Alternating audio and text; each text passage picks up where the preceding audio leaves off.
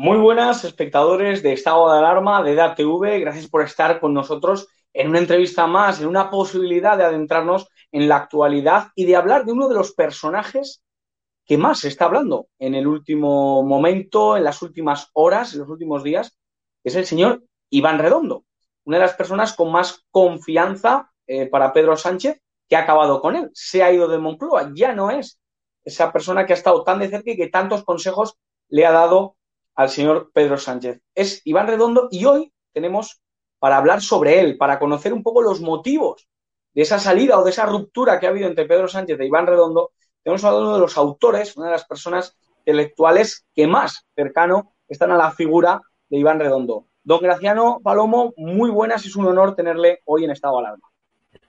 Muy buenas, eh, también es un honor para mí estar en EDA Televisión y contigo, Josué. Muchísimas gracias. La primera pregunta creo que todo el mundo está pendiente de ella, todo el mundo habla sobre ella y es el motivo, los motivos de la salida de Iván Redondo de la Moncloa, esa persona de tanta confianza para Pedro Sánchez, ¿por qué ha acabado fuera? Bueno, lo primero que hay que decir es que eh, Iván Redondo ha sido expulsado, echado, cesado, liquidado por su eh, cliente Pedro Sánchez porque eh, el relato que está haciendo, fiel a sí mismo, eh, defendiendo su propia figura, es que eh, se ha ido. Eso es una mentira, como la Catedral de Burgos, que acaba de cumplir 800 años. Es decir, eso no es cierto. Le ha echado Sánchez de una manera ignominiosa y hay varias razones.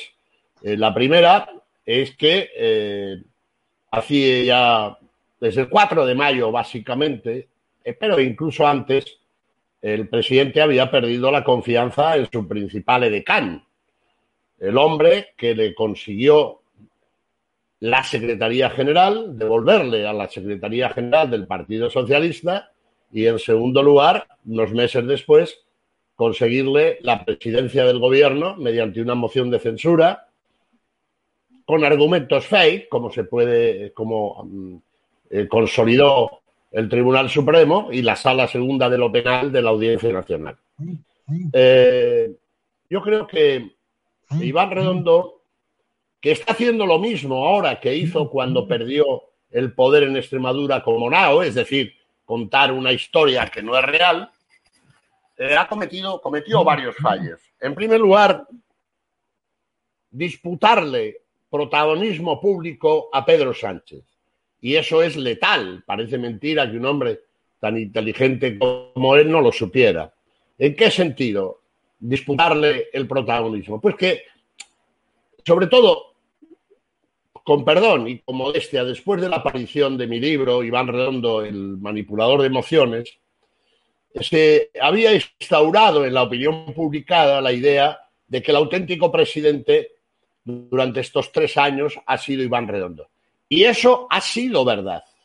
Yo tengo cantidad de hechos para acreditarlo, ¿no? Por ejemplo, pues cuando él negocia no solo la moción de censura con el PNV que supone la decapitación sumaria de Rajoy, sino, por ejemplo, cuando hace unos meses, hace un tiempo, eh, Bankia fue regalada a CaixaBank.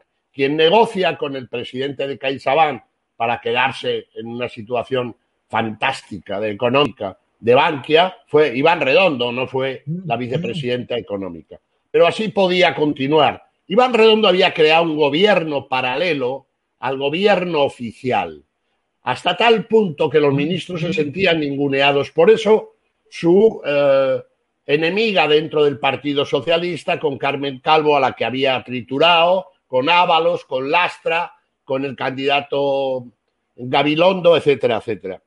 Y después eh, hay algo que, que Sánchez no soporta, que es que hacer el ridículo en público.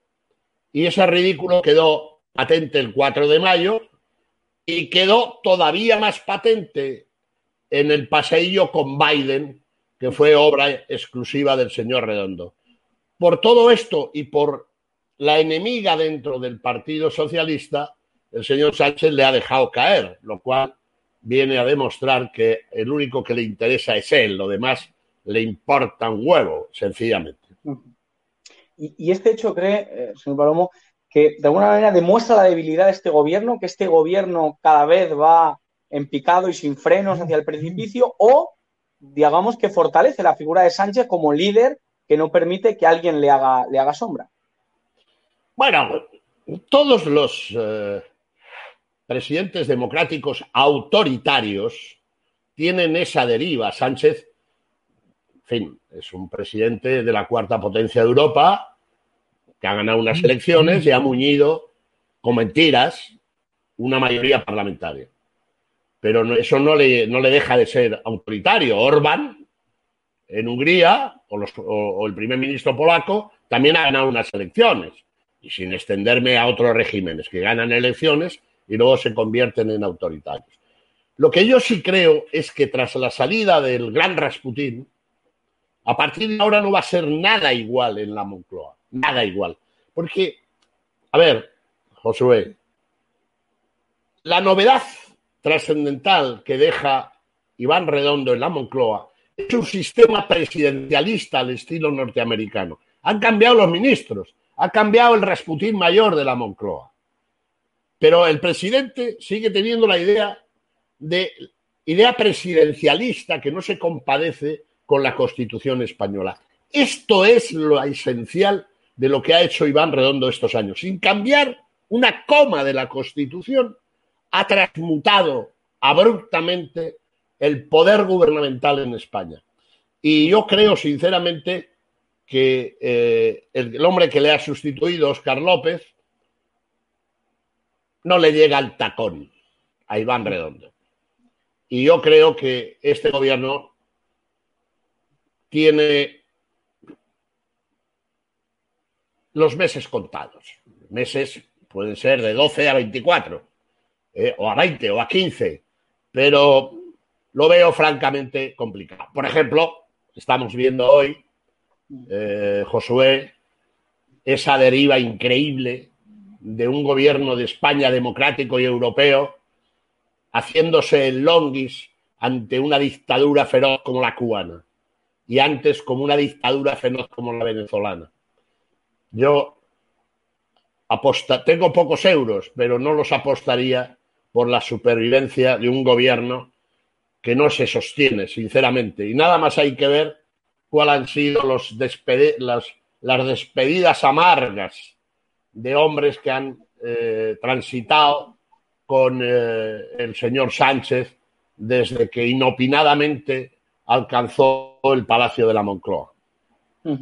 Es un titular eh, brutal el que usted nos da en esta, en esta tarde, porque realmente que le quede poco tiempo a este gobierno, pues realmente que a muchas personas les esperanza, porque esa deriva totalitaria de la que usted habla cada vez se va viendo con, más detalles, a una velocidad más larga. Pero yo le quería preguntar por la figura de, Iván Redondo y no cree que le hemos sobrevalorado, porque ha habido hechos que, que no le han salido bien, que le ha salido el tiro por la culata. Hablamos de esas repetición de elecciones en las que Pedro Sánchez pierde tres escaños y que no supera expectativas. Hablamos de ese efecto Illa que no ha servido para nada. Hablamos de esas elecciones en Madrid donde el PSOE es tercera fuerza política. ¿No le parece que Iván Redondo en sus últimos tiempos eh, no ha hecho más que meter la pata? Bueno, vamos a ver. Iván Redondo es un profesional de la cosa publicística muy notable, pero no es ningún genio como dicen sus geógrafos y sus paniaguaos. Mm, eh, es una persona que ha cometido también fracasos. Triunfó, triunfó con, con Monao en el 2011 y recibió una hostia monumental en el 2015. Por cierto, que hizo lo mismo para justificar su derrota que lo que está haciendo ahora. Pero fíjese que está ganando el relato con sus botafumeirocos. Está sustanciándose la idea de que se ha ido. Y es una burda mentira.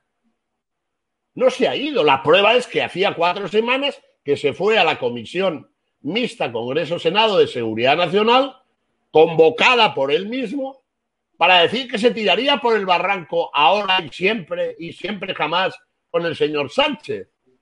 Entonces, ¿de qué demonios nos está hablando?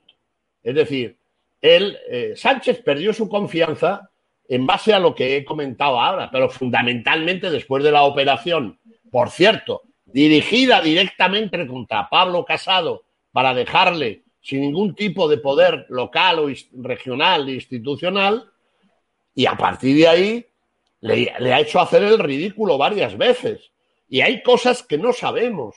El día que sepamos realmente lo que se ha perpetrado en estos tres años en la Moncloa, bajo las órdenes totalmente del señor eh, Redondo, pues vamos a alucinar en colores, como dicen ahora los modernos, ¿no? Y después se ha añadido que no tenía ni idea de lo que era el Partido Socialista. El Partido Socialista es una organización antiquísima, con más de 150 años, que él despreció, lo mismo que hizo con el Partido Popular en Extremadura. Lo dejó hecho un erial, porque ese es su método. Su metodología es él y el jefe. Él se convirtió de facto en un primer ministro real en el gobierno día a día. Y entonces, ¿qué hizo con su jefe? Pues lo convirtió en un jefe de Estado bis. De ahí los continuos roces con el Palacio de la Zarzuela. Y ese relato del que estamos hablando a veces vendía a Iván Redondo como una especie de Pepito Grillo que frenaba de alguna manera a Pedro Sánchez y a lo mejor lo moderaba un poco. ¿Usted cree que lo moderaba realmente o como, como dice? Digamos que el cabello desbocado al que se monta Sánchez va a seguir galopando y con Iván Redondo galopaba perfectamente. A ver, de moderar nada. Él concibe la política como una guerra. Ahí está. Eso decía Lenin. Lenin decía que la política era la guerra y en la guerra valía todo. Pues ponga, quite Lenin y ponga a Iván Redondo. De hecho, sus columnas en un periódico tan rojo como Expansión se llamaba War Room, o sea, la habitación de la guerra, ¿no? Y de hecho, ¿a quién se le ocurre exhumar el cadáver del dictador, del antiguo jefe del Estado? A Iván Redondo, ¿para qué? Para agitar las bajas pasiones de la izquierda, como hizo con Monago en Extremadura. Allí, ¿qué hizo? Agitar el populismo de derechas para derrotar a tal. Y luego parte de un hecho muy importante en un spin doctor, que es la destrucción del adversario. Su objetivo era destruir al adversario, como hizo con Fernández Vara y los, eh, y los eh, el resto de, de, los adversarios políticos que tuvo con los siete clientes del Partido Popular. ¿Cuál era el objetivo? Liquidar a Casado. Ese era el objetivo. Sucede que, bueno, pues que, que, no es Dios, ni siquiera es un genio como él se cree, o, o como creen, o como creen algunos de sus lewiskianos que andan por ahí, son fácilmente descriptibles están, han estado en posición levisquiana ante Redondo. A partir de ahora no veremos, pero le han comprado el relato de que él se quería ir, de que le ofrecieron el oro y el moro. Mentira, puñetera mentira. De hecho, tengo datos suficientes para afirmar que el viernes anterior a la crisis no tenía ni puta idea de que se iba a producir la crisis. Y esto es así. La prueba es que se fue a Mérida. Y esto de saber ganar, perder, parar, eso, no es así. ¿Sabe? Todo el mundo sabe que le han echado porque tenía eh, una ambición suprema que necesitaba un poco de tiempo más para después montarse su gran consultoría, en fin, o etcétera, etcétera, ¿no? Y lo que es un hecho cierto es que a partir de ahora nada va a ser igual. Y quiero decirle que su número dos, Félix Bolaño, que ahora es el, le ha sustituido de facto en el poderío político en la Moncloa, es el que le ha apuñalado. Pero claro, Félix Molayo tiene un ascendiente en el Partido Socialista. Y este se creía que por llamarse Iván y apellidarse Redondo, pues que el cosmos se iba a parar. Y no se ha parado. Y por cierto, quiero añadir un dato más respecto a la pérdida de confianza de Sánchez en Redondo. Cuando se publica mi libro y un gran medio nacional eh, mm, lo recoge, hace una prepublicación de que había cobrado 207.098 euros de, eh, y aparece en los papeles de Bárcenas. Eso fue letal para letal, porque no le había contado al presidente eso. Le había dicho que había trabajado con el PP, en pero ese, ese, ese, esa morterada de euros no se corresponde con ningún trabajo, no existe ese trabajo. Y eso fue letal. Otra cosa es que la retuvieron, yo no sé si lo declaró o no Hacienda, pero eso es letal y fue aprovechado por sus enemigos para presionar al presidente de que lo liquidara. Y luego ya el 4 de mayo, pues ya sabemos lo que ocurrió. Y también sabemos lo que pasó en el paseillo de Bruselas. Y a Sánchez le molesta muchísimo hacer el ridículo en público. Y yo creo que eso fue la, sentencia de muerte. O sea que resulta que trapos sucios tenía, tenía que barrer debajo de, la alfombra y esa lucha de ego con Pedro Sánchez pues eh, le ha costado el, puesto. ¿Pero cree que la decisión ha sido única de Pedro Sánchez de fulminarle o ha sido eh, de alguien de su entorno? Usted sacaba el nombre de, Bolaño. ¿Quién ha tomado la decisión de fulminar a, Iván Redondo? La decisión la toma Pedro Sánchez en persona. Otra cosa es los inputs que le llegaban de unos y de otros, de la vicepresidenta Calvo, de Ábalos, que ya se los ha liquidado a todos, del partido, sobre todo de Lastra, de Adriana Lastra, ahora jefaza en el Partido Socialista. Lastra no, no le soportaba y de hecho cuando eh, eh, la manipulación que hizo del pobre Gabilondo, a Lastra le, le, partió el corazón y lo dijo, este va a liquidar el partido. ¿no? La decisión ha sido de Sánchez, pero Sánchez, y bueno, y luego estaban los Pajes y los Fernández Vara, al que también intentó liquidar cuando trabajaba con, con Monago, ¿no? Eh, es decir, la toma Sánchez, pero viene presionado por muchísima gente dentro del partido diciendo o te liquidas a este o, nos vamos al, al, averno todos, ¿no? Usted ha dicho en, esa entrevista, y, le damos muchas gracias, reitero el agradecimiento, que nada va a ser igual, que la vida va a cambiar en Moncloa. ¿Algunos ejemplos prácticos que pueda usted pensar que nada va a ser igual, que todo va a cambiar después de la marcha de Iván Redondo? Bueno, yo creo que, vamos a ver, Iván Redondo es una persona que tiene un, gran entusiasmo por su trabajo, eh, es un publicista, un creador de, ideas y, de, situaciones, y el que le ha sustituido pues es un aparachic político, que tiene una gran estatura, pero las grandes estaturas tienen ventajas e inconvenientes. Eh, entonces no se parece en nada, ni se va a levantar a las 5 de la mañana como hacía Iván a preparar, ni va a llamar a los periodistas para tratar de influirles a las 7 de la mañana cuando una columna no les gusta. ¿no? Eso va a cambiar radicalmente. Ni creo que haya tanta dependencia una dependencia brutal con el, jefe de gabinete que era eh, Sánchez. Y yo creo que eh, lo que va a cambiar es que van a intentar hacer una política tradicional, en el sentido de, bueno, pues sí, vender la burra, pero intentar hacer cosas. A Iván le interesaba la hojarasca. Es lo que aprendió de Carl Roth y de Roger Stone y de todos estos, digamos, eh, spin doctoras killers, eso no se, no se va a producir, o sea, porque al final se vio que el 4 de mayo, por lo menos en Madrid, la gente está preparada y ya no se deja engañar por un eh, plato de bellotas, ¿no? Es decir, eso va a cambiar radicalmente y va a ser más común. Y el Consejo de Ministros, supongo, que va a volver a ser la institución clave que establece la Constitución y que las decisiones del Consejo de Ministros se van a tomar en el Consejo de Ministros, no en el despacho de Iván Redondo y, en ese gobierno paralelo con miles de asesores y de tal que había creado. En ese sentido, se va a notar de una manera fehaciente. ¿Esto es bueno o malo para Sánchez? Pues dependerá, pero este es un gobierno eh, al hilo ya de, de, Es decir, yo creo que Iván Redondo era parte del problema, pero no era todo el problema. El problema es Sánchez. Y la relación de Iván Redondo con los socios de gobierno, con Podemos, con Bildu, con Esquerra, ¿creen que han presionado a Sánchez para cargarse a Iván Redondo o estaban encantados con que Iván Redondo estuviera ahí moviendo los hilos? Tanto Podemos como la Esquerra, Bildu.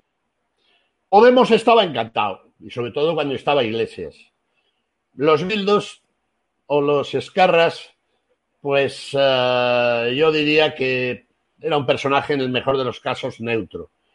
Pero eh, realmente eh, con Podemos fue clave la, la, el acuerdo de gobierno con, directamente con el conducator, con Pablo Iglesias. Yo creo que al, rest, al resto lo despreciaba, sencillamente. ¿Y el futuro de Iván Redondo? Porque creo que esto puede crear mucha curiosidad por, por cómo se ha vendido el personaje, porque la gente, incluso, como usted decía, habla más de él que del propio Pedro Sánchez. ¿Puede ser que desde Génova haya una llamada para ofrecerle algo? ¿Puede ser que siga en la política? Eh, ¿Qué va a ser de, del señor Redondo?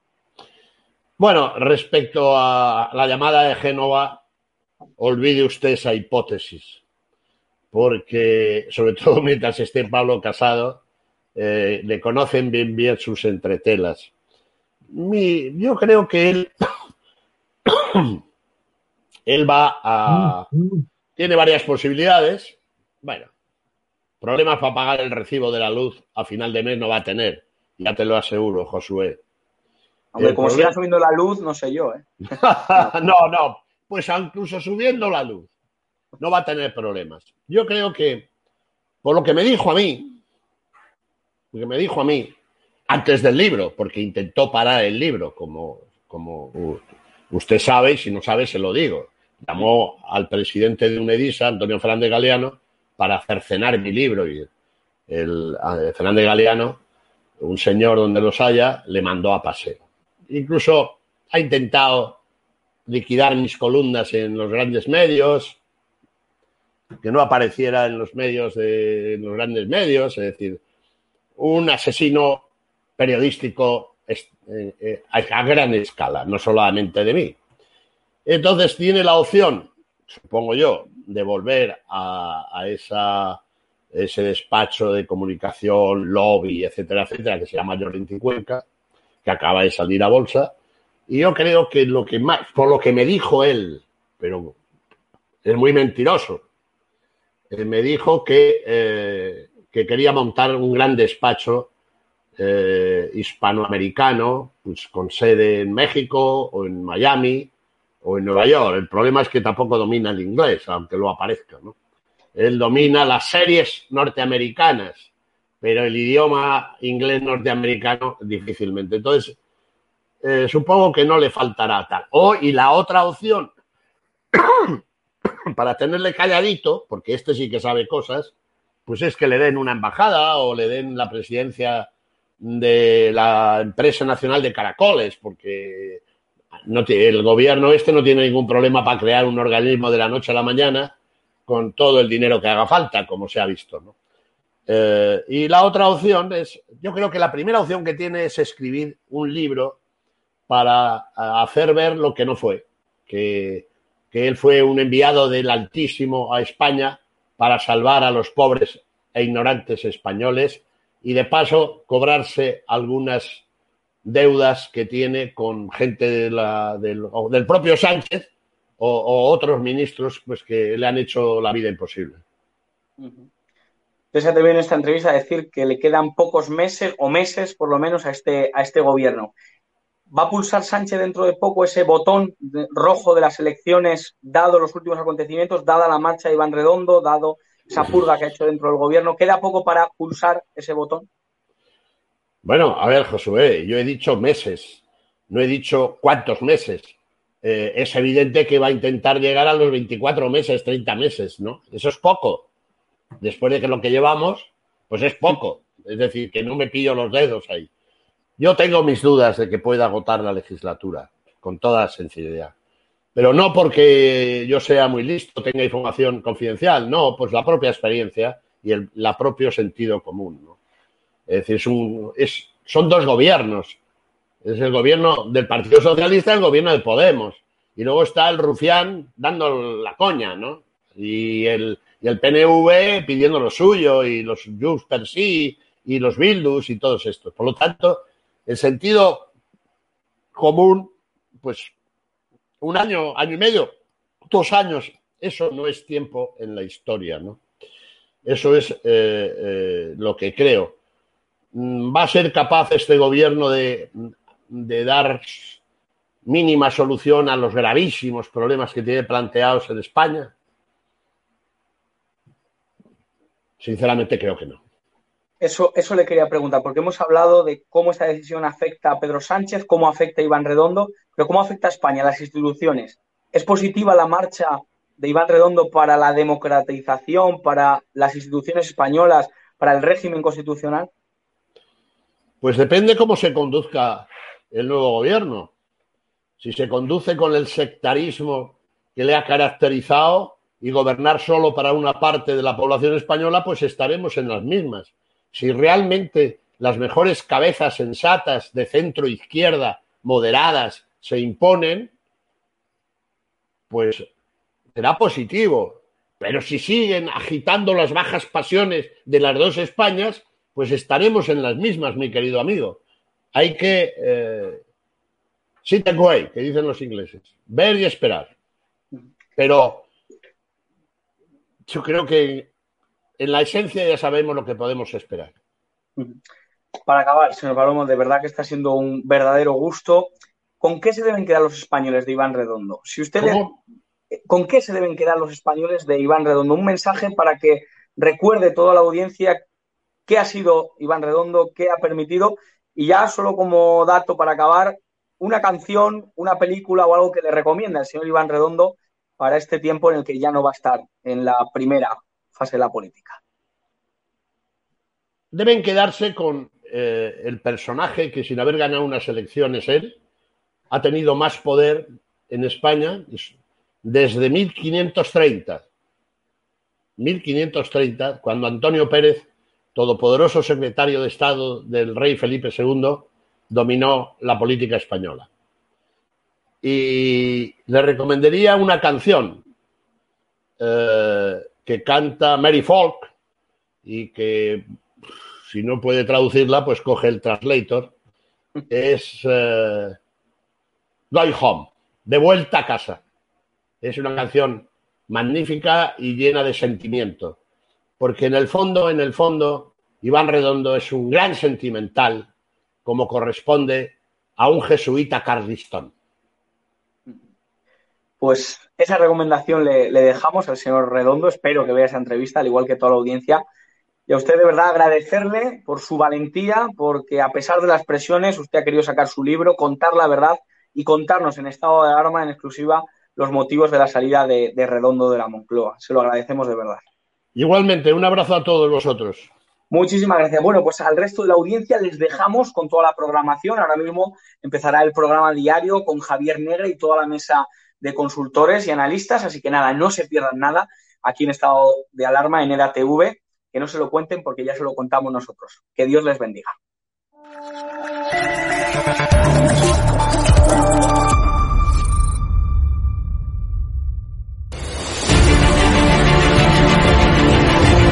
Preguntado, usted está siendo investigada por presunta administración desleal. Después es una vergüenza que la extrema derecha media... ¿Quién es la extrema derecha? Los que contratan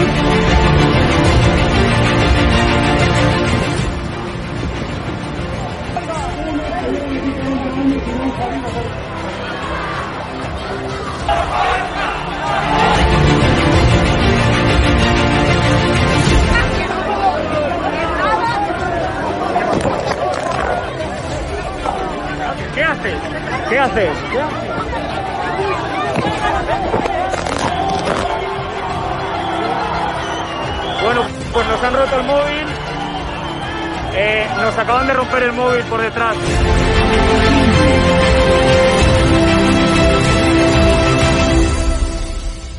edatv.com, ¿vale? Pincháis aquí y ponéis los datos fundamentales. Y ahora, como veis, eh, nos pide que firmemos este contrato de suscripción, lo leéis con calma, por supuesto, y le dais a continuar.